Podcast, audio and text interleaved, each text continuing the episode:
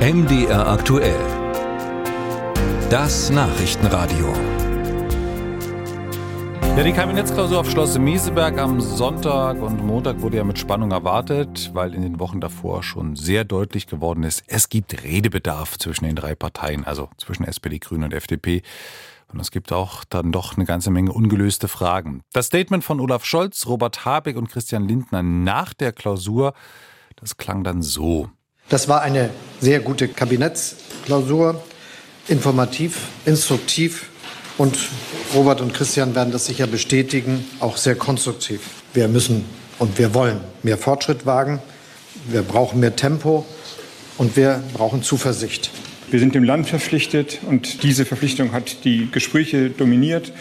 Und ich denke, dass wir mit dieser Haltung auch jetzt rausgehen aus dieser Klausur und alle Fragen lösen werden. Es äh, war eine äh, gute Klausurtagung des Bundeskabinetts. Hier ist immer natürlich auch die Gelegenheit, dass man bei informellen äh, Gesprächen das eine oder andere äh, klärt. Und das hilft dann auch für das politische Tagesgeschäft in den nächsten Wochen in Berlin. Ja, aber viel mehr ist inhaltlich dann tatsächlich nicht gesagt worden.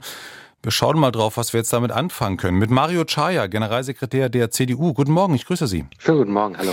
Herr Chaya, wie viele Angriffspunkte hat die Regierungskoalition für Sie als Opposition geliefert? Nicht so viel, oder? Dafür war es ein bisschen unkonkret. Na, man hat ja zwischen den Zeilen eben sehr gut herausgehört. Es gab viel Clinch auf dem Schloss. Ähm, es gab 30 ähm, zurückgestellte äh, Regierungsvorhaben, Gesetzesvorhaben, die man nicht mehr mitgenommen hat nach Meseberg. Stattdessen lädt man sich zwei Zukunftsforscher ein, die über Zuversicht nach der Zeitenwende sprechen sollen. Diese Zuversicht müsste aber die Bundesregierung geben, indem sie Klarheit schafft, beispielsweise bei der Frage, will sie wirklich alle Gas- und Ölheizungen abschaffen, äh, was wir für falsch halten? Wie steht sie zum Verbrennerverbot? Wann kommt endlich die Gaspreisbremse bei den Menschen an? Wie steht es um das Thema Kinder Kindergrundsicherung oder wie wir es nennen, Kinderchancengesetz. Ähm, all diese Dinge sind offen geblieben. Die Eckwerte zum Haushalt, die eigentlich zu einer solchen Klausur dazugehören, wurden von Christian Lindner gar nicht erst mitgenommen, äh, geschweige denn angesprochen. Das war eine Klausur der vertanen Chancen.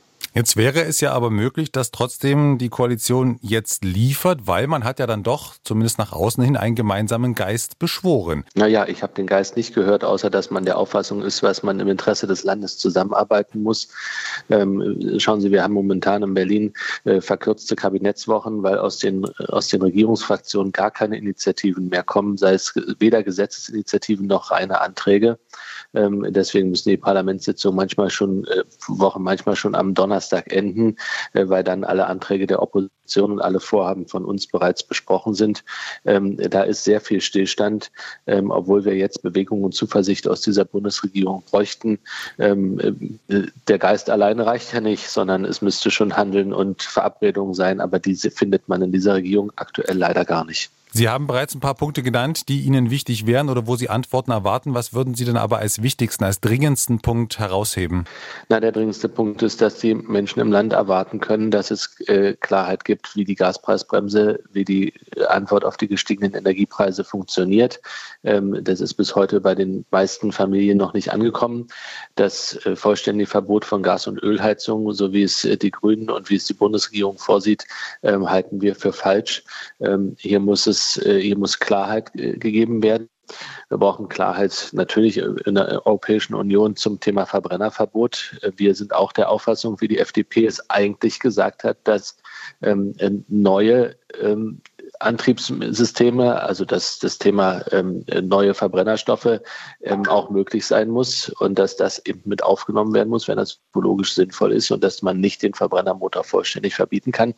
Ähm, und wir brauchen ein paar Haushaltszahlen. Ähm, ich sage mal, das Thema Kinderarmut zu bekämpfen ist ein großes Thema dieser Koalition gewesen. Sie kommt aber da überhaupt nicht in Gang. Also die Palette ist wirklich sehr groß an Aufgaben, die erledigt werden müssen. Aber die Bundesregierung hat sich wirklich festgefahren und kam auch aus dieser Klausur, außer mit ein paar Worthülsen und zwei Zukunftsforschern, nicht heraus.